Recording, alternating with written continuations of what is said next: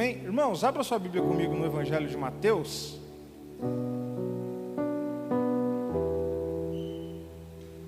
Evangelho de Mateus, no capítulo de número 1. Inclusive, esse é o tema no qual nós estamos tratando nos domingos de manhã.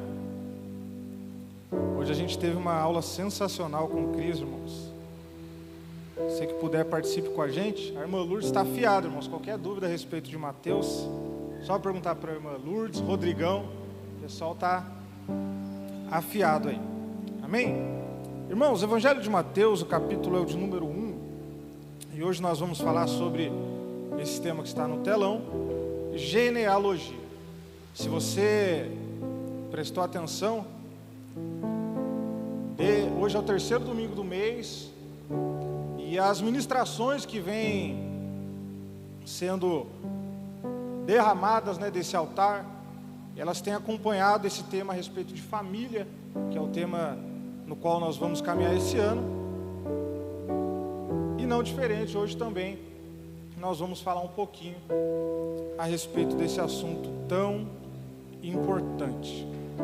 Na última quarta-feira, no encontro dos homens, o pastor Diogo falou a respeito também de família, né?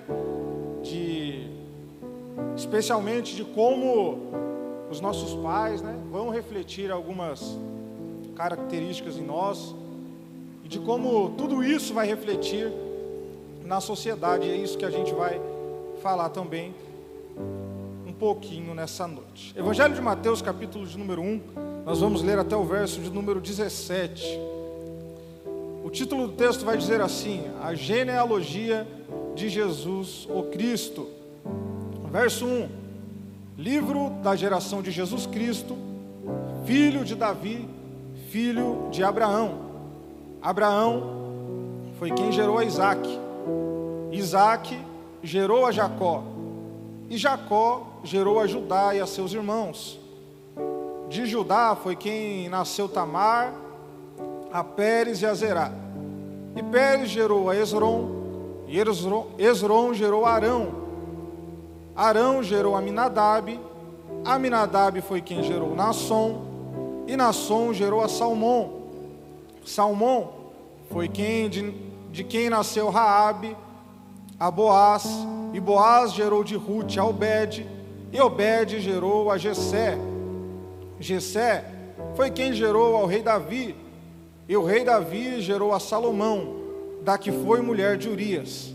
Salomão gerou a Roboão, e Roboão foi quem gerou Abias, e de quem veio a Asa.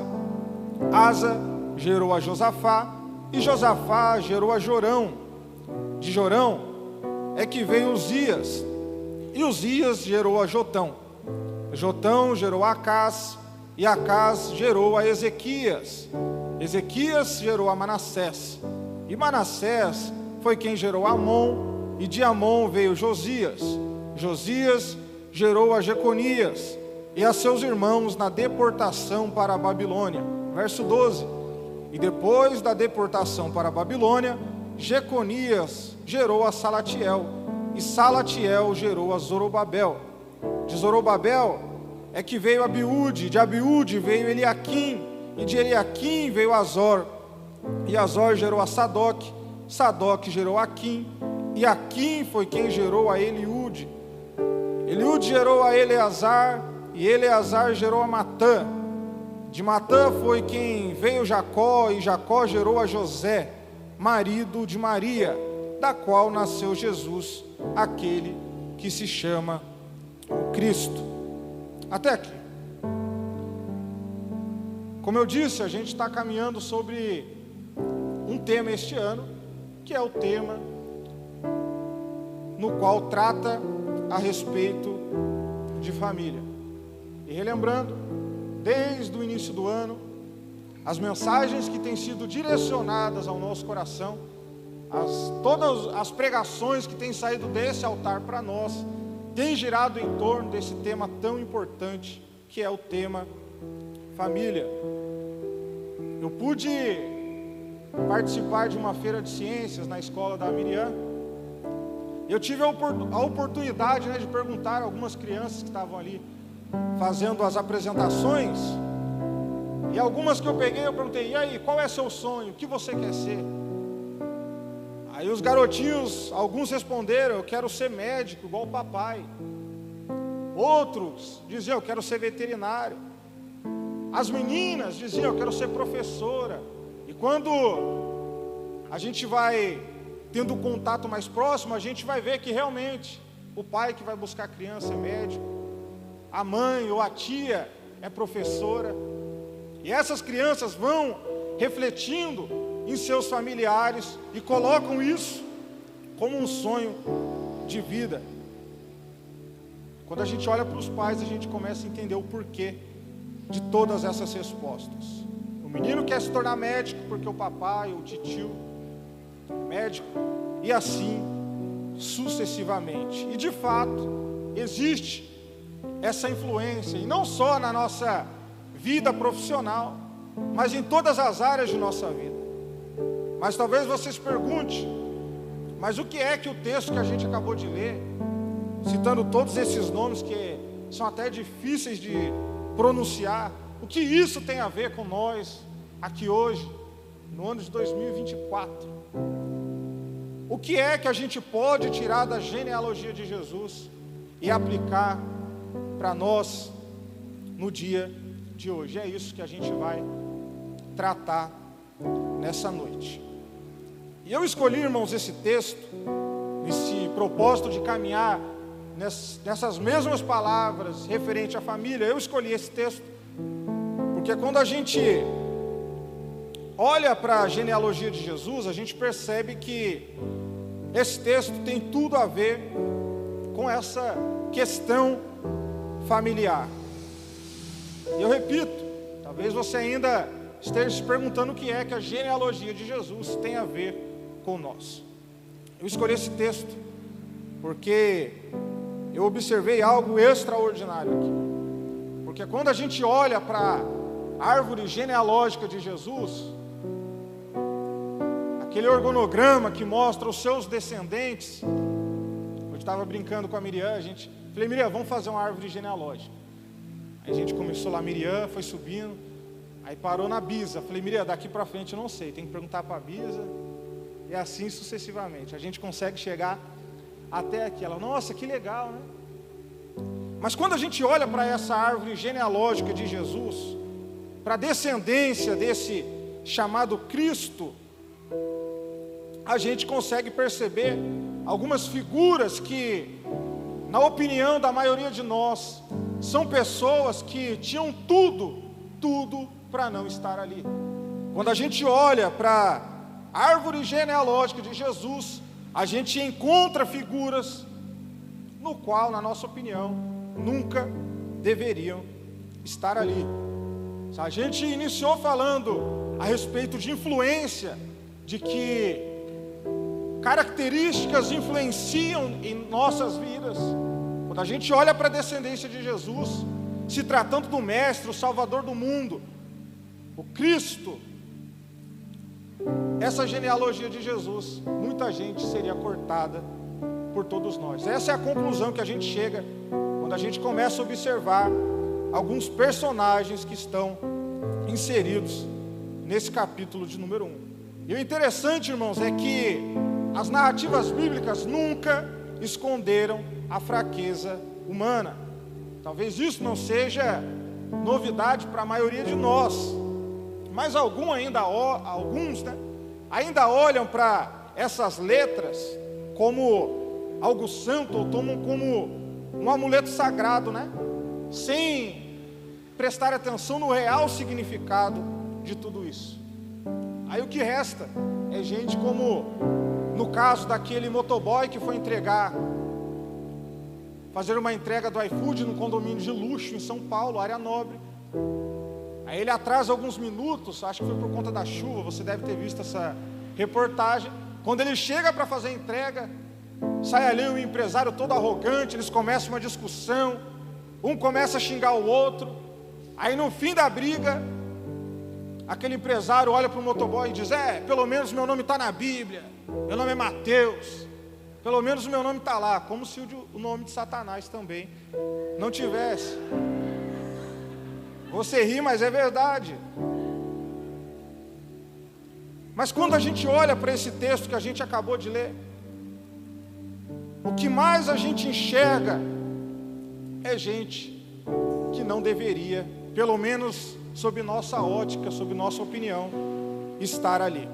E a gente pode começar falando de Judá. Né? No último domingo que o pastor pregou, ele citou um pouquinho a respeito de Salomão. Aí começou a falar de Davi, eu cutuquei Stephanie, Stephanie, vamos orar aí para o pastor ficar quieto, senão ele vai ficar dando spoiler, né? No próximo domingo. Mas a gente pode começar observando essa genealogia falando a respeito de Judá. É o que aparece no, no verso de número 3, na genealogia de Jesus. Esse cara chamado Judá. Ele vai aparecer no livro de Gênesis como aquele que estava juntamente com seus irmãos numa conspiração contra José. Os irmãos percebem que é sobre José que está a promessa de ser o maior dentre eles. Então eles se juntam e decidem matar José. Eles vão, jogam José numa cova, até que Judá se levante e diz: Que proveito tem se simplesmente deixarmos o nosso irmão morrer? Ele é nosso irmão, a gente não pode jogar aí e deixar ele morrer numa cova. Eu tenho uma ideia melhor. Vamos vender José, pelo menos ele sendo nosso irmão, não vai simplesmente morrer ali. Mas se a gente vender, pelo menos a gente vai ganhar algo em troca. Pelo menos a gente vai ganhar alguma coisa. E a história vai dizer que eles vendem José depois dessa ideia do santo Judá, né? Está lá no capítulo 36 de Gênesis, depois você lê. E aí chega alguém aqui e diz: Jesus é o leão da tribo de Judá, e a gente chora, Jesus, o leão da tribo de Judá, e a gente não sabe nem quem foi Judá. Logo em seguida, nessa genealogia, ainda no verso de número 3, aparece Tamar uma parente próxima de Judá. Judá tem um filho, e Tamar se casa com o filho de Judá. Ela é nora dele. Tamar é nora do gente boa Judá. E quando o filho de Judá morre, sua nora fica viúva. E a história vai dizer que certo dia Judá ele se levanta e sai a negócios. Ele é um homem de posses. Ele sai a negócios pelo caminho de Tina, né? que é conhecido como a terra dos filisteus. E quando ele sai a negócios por esse caminho de Tina, Tamar fica sabendo que o seu sogro está saindo a negócios por esse caminho. A história diz que ela se adianta, ela vai à frente, coloca um véu para cobrir o seu rosto. Ela vai e senta na esquina de Tina, pelo caminho, cruza as pernas e balança o dedinho chamando o seu sogro. Aí a história vai dizer que Judá se aproxima daquela mulher que está com o rosto coberto e pergunta para ela: E aí, quanto é que custa? Quanto é que está o programa? Aí a história vai dizer que Tamar responde: Ah, decide aí, quanto é que você pode pagar? Quanto é que você acha que eu estou valendo? Aí a história diz que Judá responde: Ó, oh, eu posso pagar um cabrito, mas é o seguinte: eu vim a negócios, não consegui resolver, mas eu te pago depois. Aí Tamar diz para ele: Ó, oh, então faz o seguinte: já que você vai pagar depois, me dá o que você tem aí, dá as pulseiras, dá os anéis, dá o cajado, dá tudo que você tem. Aí depois você paga o resto que você vai me dever. Leia o capítulo 38 de Gênesis. Está tudo lá. Essa é Tamar, que também aparece na genealogia de Jesus. No verso de número 5 aparece outra personagem, a segunda dentre as quatro que aparecem na genealogia de Jesus, Raabe. Ela está aí no verso de número 5. Santa Raabe. Tamar, desculpe a expressão, Tamar rodou bolsinha uma noite. Raabe fazia todo dia isso lá em Jericó. É a história de Raabe. E a história continua. A genealogia de Jesus vai se aproximando cada vez mais dele. E o texto vai dizer no verso de número 6. O próximo personagem que aparece aí é Davi.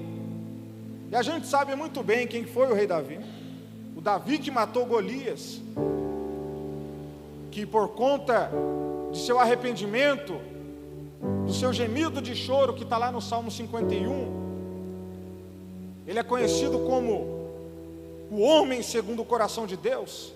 Esse mesmo Davi que matou Golias, ungido de Deus, é quem olhava para Batseba todos os dias pela janela do palácio desejando. Até que certo dia ele decide matar o marido de Batseba, que era o seu servo, só para ficar com a mulher dele. Ele manda o coitado do Urias ser frente de guerra dizendo: Vai lá, meu filho, eu vejo potencial em você. Vai na frente. Vai dar bom, como diz os cariocas, né? E por fim, Davi é quem fica com a viúva. Nessa família também aparece Salomão, que foi o exemplo que o pastor deu no último domingo.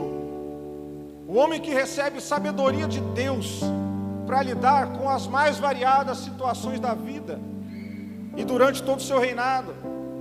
Esse mesmo Salomão, o homem de Deus, é quem no fim de sua vida, a história vai dizer que ele se envolve com inúmeras mulheres estrangeiras e acaba se entregando ao paganismo. Está lá em 1 Reis 11. De Salomão, a história continua. E diz que veio Roboão. De Salomão nasce Roboão. Quando Roboão assume o reinado no lugar de seu pai, a história diz que o povo de Israel se dirige a ele no intuito de pedir misericórdia. O povo vai até Roboão e com o clamor diz: Roboão, o clamor do povo era este: Roboão, no reinado de seu pai Salomão, o jugo estava pesado, os impostos estavam muito altos. Dá uma ajuda para a gente, diminui esse fardo que está pesado. Aí Robão diz assim: ó, faz o seguinte, daqui a alguns dias vocês retornam, eu dou essa resposta se eu vou aliviar ou não.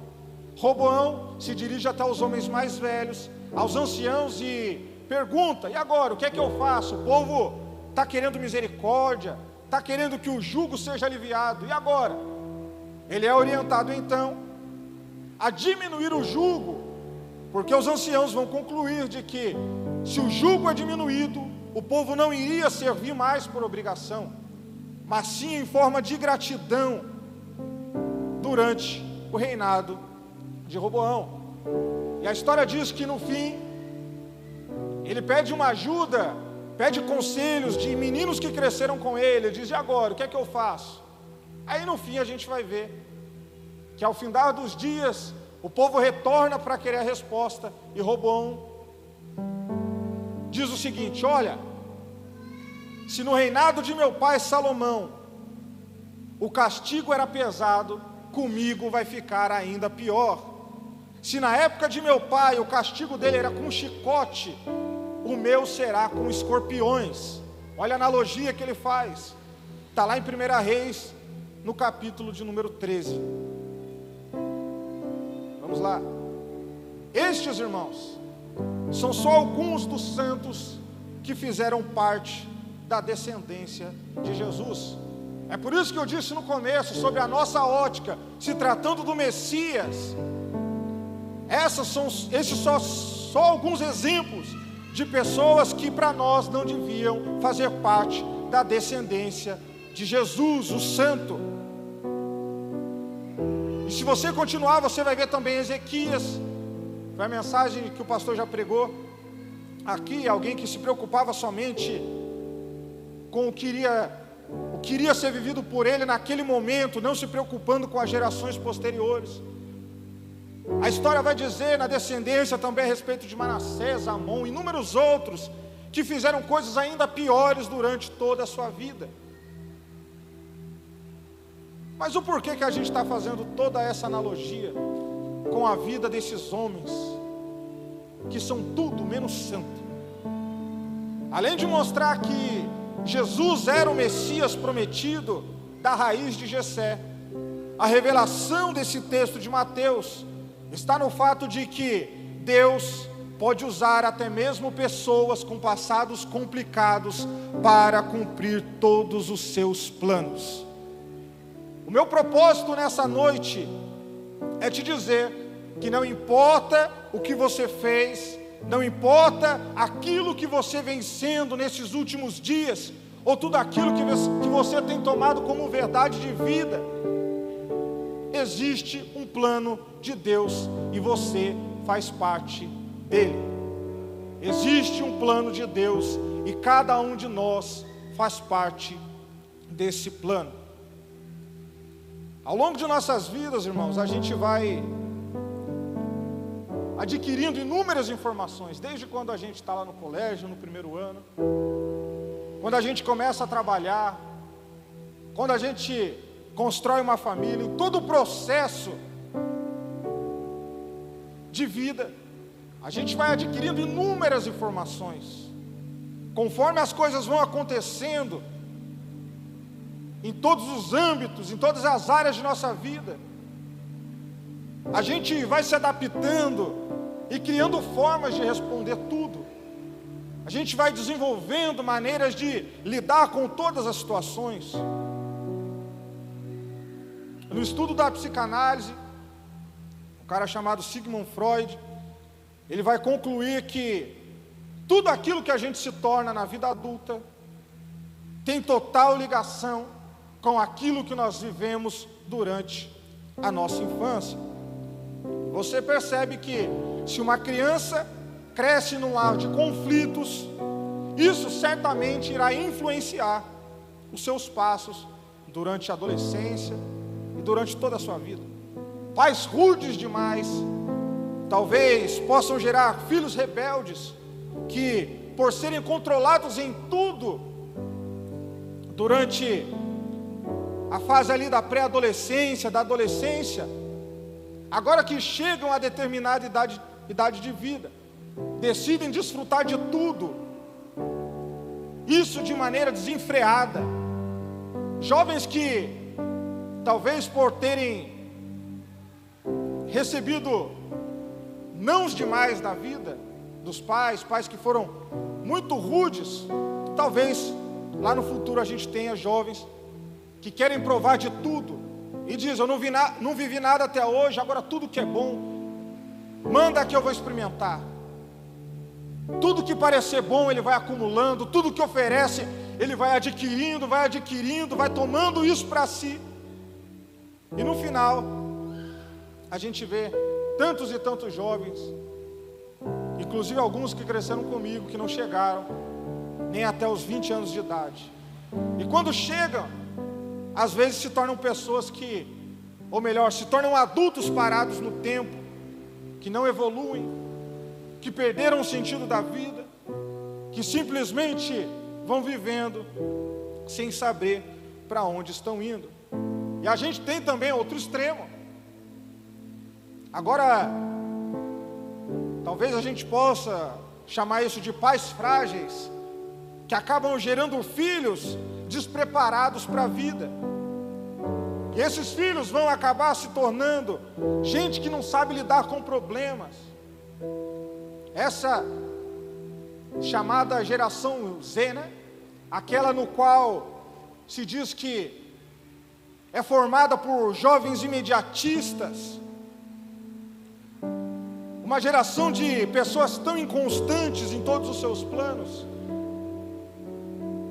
Gente que começa um curso, começa uma faculdade, diz: Ah, eu não gostei, vou parar. Gente que inicia um livro e não termina. Esses são exemplos básicos, mas a gente podia dar inúmeros outros aqui, a respeito de gente que se encaixa nesse exemplo que a gente acabou de ver. Nessa tentativa de explicar o comportamento humano, irmãos, estudiosos vão dizer que nós temos grandes chances de herdar características de nossos pais. Vão dizer que sejam características genéticas, ou talvez por conta de características sociais, o ambiente em que a gente viveu, ou sobre esse que a gente está tratando hoje, o ambiente familiar.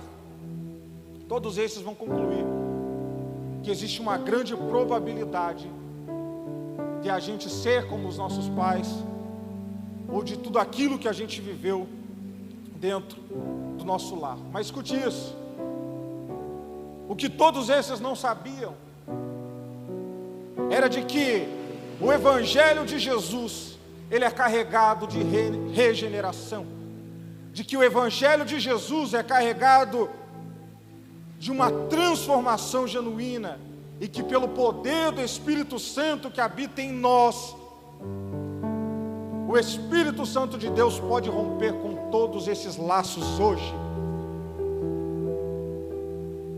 E isso está explícito na genealogia de Jesus, porque quando a gente olha para a descendência do Mestre, a gente vê que, se a gente se basear nesse aspecto de que tudo aquilo que os nossos antepassados, tudo aquilo que os nossos pais foram, se a gente se baseia com, com isso e olha para a genealogia de Jesus, a gente chega à conclusão de que ele podia ser tudo menos o Messias. A gente chega à conclusão de que ele podia ser tudo menos o Salvador, menos o Santo, menos aquele que foi prometido por Deus para salvar toda a humanidade. Mas Jesus, ele vai romper todas essas barreiras para dizer para mim, para você hoje, que você não precisa cair nesse engano de que se seu avô foi alcoólatra, você precisa ser alcoólatra também. Jesus vem quebrar todos esses laços para dizer que não é o porquê os seus pais se entregaram às drogas que você precisa se entregar também. Não é porque mamãe se tornou alguém surtada e depressiva que você também precisa fazer parte disso. Jesus está dizendo para você, não é porque veio, você veio de uma família complicada, que você precisa dar continuidade nesse processo. Jesus quer romper esses laços e Ele pode, pelo poder do nome de Jesus. Talvez alguém diga que você herdou os mesmos problemas de bipolaridade de seus pais, ou de que nos seus laços familiares nenhum outro foi feliz no casamento e que isso vai se repetir com você, de que esse rio de podridão também vai te alcançar. Mas esse Jesus, do qual a gente está falando hoje, o Cristo revelado nas Escrituras, é aquele que diz: quem bebe da água que eu dou, nunca mais vai ter sede, e nele fluirão fontes de água viva. Escute isso.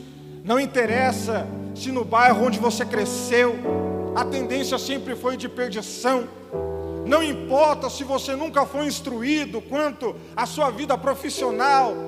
Não importa se ninguém pegou na sua mão e te mostrou qual caminho seguir. Ou se tudo que você passou na vida hoje, até o dia de hoje, te faz dizer: Eu me tornei isso e não mudo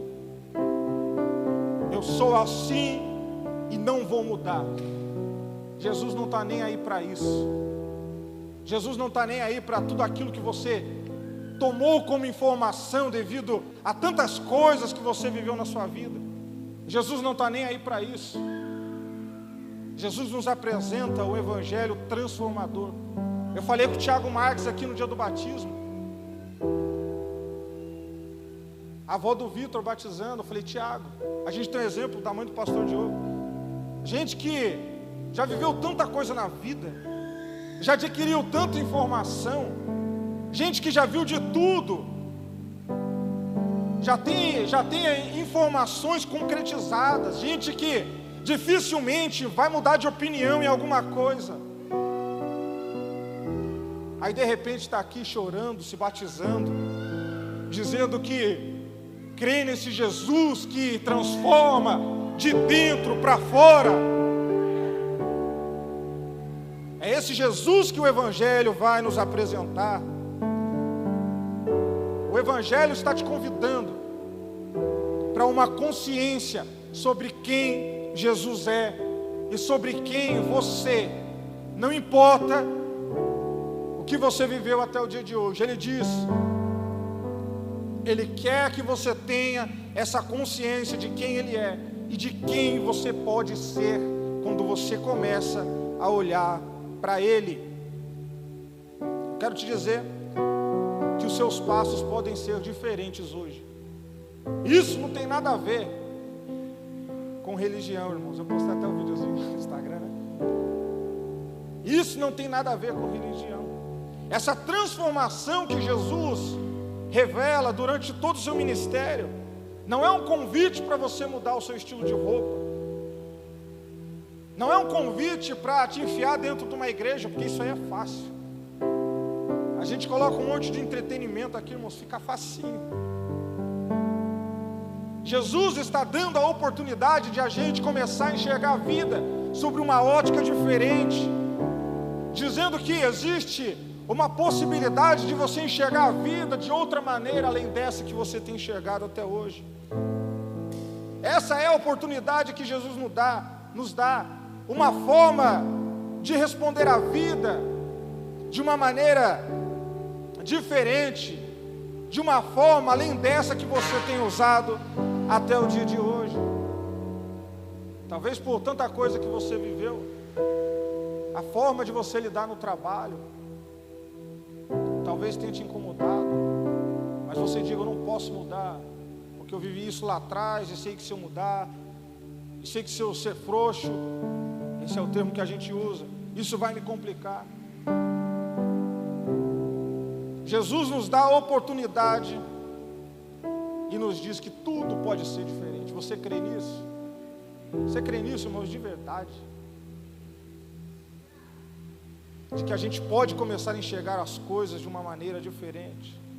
Talvez você tenha vivido anos e anos durante a sua vida dentro de uma igreja. Talvez você saiba até fazer um culto. Talvez você saiba, tem até um cargo, sabe como funciona tudo, saiba administrar uma igreja. Mas ainda não saiba qual é o plano de Deus para você. E isso é muito preocupante. A revelação de Jesus nos evangelhos carrega esse propósito de nos melhorar como pessoas no nosso dia a dia. E como eu disse, não tem a ver com roupa, não tem a ver com comida, não tem a ver com bebida, não tem a ver com religião, porque tudo isso perece. Não tem a ver simplesmente com comportamentos, embora isso reflita de uma maneira espontânea da gente mas tem a ver com um caminhar em paz com Ele, tem a ver com um trajeto de vida em paz, na consciência de que, de quem eu posso ser nele, e de que minha resposta à vida pode ser outra. Essa semana,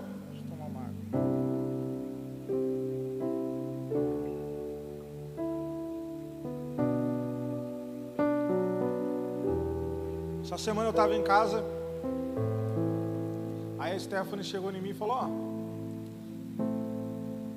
eu tenho que parar de ficar olhando os erros dos outros, preciso parar de ficar olhando para a fraqueza dos outros, começar a olhar para mim mesma, sabendo que constantemente a errada sou eu. Eu preciso olhar para mim e entender que constantemente a hipócrita sou eu.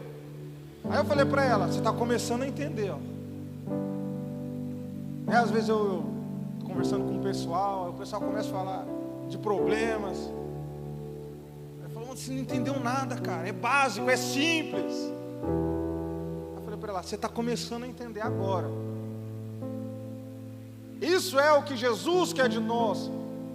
Que a gente olhe para dentro de nós, quem a gente é e reflita quem a gente pode ser na pessoa dele. Ele nos diz que existe outra resposta, além dessa que eu e você temos entregado todos os dias no nosso trabalho.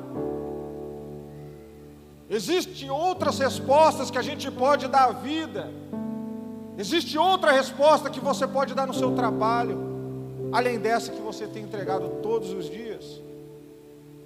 A gente precisa olhar para dentro de nós e saber que em Cristo, agora falando do tema que a gente está caminhando, de que em Cristo a nossa resposta, a nossa família pode ser outra, além dessa que a gente tem dado até o dia de hoje. É diante disso que eu posso caminhar sabendo de que não é pelo fato de ter crescido dentro de um lar, vendo papai bater na mamãe, que eu preciso reproduzir isso agora dentro do meu casamento. É diante disso que eu posso caminhar sabendo que não é o porque eu vivi num, num lar de traição, que eu preciso reproduzir isso agora na minha vida, que eu preciso caminhar dizendo eu não perdoo mais ninguém. Não é por isso que eu preciso ser tão rude com a vida. É isso que Jesus está nos ensinando. Pessoas têm medo de um relacionamento. Eu tenho vários exemplos. Pessoas que têm medo de se relacionar, pois a mamãe teve três, quatro maridos. Pessoas que dizem: será que isso vai acontecer comigo também? Aí a pessoa fica com medo de assumir um novo relacionamento. Pessoas que tomam isso como se fosse uma maldição hereditária. Mas o convite de Jesus está te dizendo que esse laço pode ser rompido hoje no nome dEle. E ainda que eu tenha até hoje praticado tudo quanto faz mal a mim mesmo e a todos que estão na minha volta, ainda existe a possibilidade de transformação, porque eu fui perdoado no nome de Jesus. Aonde existe uma entrega genuína, onde existe o desejo de se render a Ele, existe essa possibilidade de ser transformado, sabendo que independente de tudo que eu tenha feito daqui para trás, no nome de Jesus, eu sou perdoado de uma vez por todas. E por eu ter sido perdoado, hoje eu posso caminhar em paz. E por eu ter sido perdoado, eu posso entregar a minha vida e o meu caminhar em gratidão a Deus sabendo de que, porque eu fui perdoado por Jesus, eu posso dar uma resposta diferente à vida, eu posso dar uma resposta diferente dentro do meu lar, eu posso dar uma resposta diferente no meu trabalho, na minha escola, na minha faculdade, por todo o caminho que eu ande. Porque eu fui perdoado, é que eu posso entregar uma vida de gratidão a Deus. Você crê nisso, irmão? De verdade. Se a gente entende isso, eu quero dizer que isso é o básico, irmão, do Evangelho. Se a gente conseguir compreender só isso, inúmeros problemas, irmãos da igreja, vão acabar. Se a gente entende isso, só isso, inúmeras perguntas, vão ser enterradas quando a gente começa a entender que em Jesus existe outra maneira de eu responder à vida. A gente olha para a genealogia de Jesus, a gente pode concluir isso de uma maneira totalmente consciente. Se você crê, curve tua cabeça e vamos orar comigo. Louvor, se quiser subir, pode subir. Senhor, nós estamos diante de Ti, Senhor, e nenhum de nós está aqui simplesmente para passar o tempo. Nenhum de nós, ó Deus, está aqui simplesmente para bater, ó Deus, um ponto, ir embora, ou para rever alguém. Nós estamos aqui, Senhor, porque ainda cremos que a Tua palavra é viva, e a Tua palavra, Senhor, é aquela na qual é citado em Hebreus dizendo a palavra que entra, que penetra dentro do nosso coração. É a tua palavra, Senhor, que desvenda os maiores segredos do coração do homem. É a tua palavra, Senhor, da qual nenhum de nós pode fugir. Palavra no qual, Senhor, nenhum de nós pode se esconder. E nessa noite, Senhor, o convite que o Senhor nos dá através do seu evangelho, através dessa boa notícia que é a manifestação de Jesus a nós. É através disso que nós podemos, ó Deus, ter essa consciência e saber que existe outro caminho a seguir, que existe, ó Deus, outras possibilidades, de que existe sim, Senhor, uma maneira, ó Deus, de quebrar tudo aquilo que a gente vem tomando como verdade ao longo de nossas vidas. Existe, ó Deus, outra maneira de responder à vida. Existe, ó Deus, outra maneira de responder todos os caminhos que nós temos seguidos até o dia de hoje. Existe uma palavra, ó Deus, e essa palavra é que nos convida a te conhecer e saber que nós podemos ser um em ti, ó Deus. E com isso viver uma vida diferente da qual nós temos vivido até o dia de hoje. Essa é a verdadeira libertação, Senhor. A libertação de olhar para nós mesmos, a libertação que não é do lado de fora, mas é do lado de dentro a libertação, ó Deus, que reconhece que constantemente eu sou mentiroso, que constantemente, Senhor, eu sou hipócrita, que constantemente, Senhor, eu sou traidor, de que constantemente, Senhor, eu sou aquele, ó Deus, que anda por caminhos tortuosos, mas mesmo diante disso, aonde houver um coração sincero e grato a Ti, existe a possibilidade de transformação. E é isso que o Senhor nos convida e que nós aceitamos no nome de Jesus, aquele que nos perdoa, aquele no qual a Deus é dito que por meio de um homem o pecado alcançou a todos, mas que por meio de um homem só, aquele chamado Cristo, todos nós somos perdoados no nome de Jesus. Nós queremos te agradecer, Senhor. Receba nessa noite a nossa sincera oração e o nosso louvor. Amém.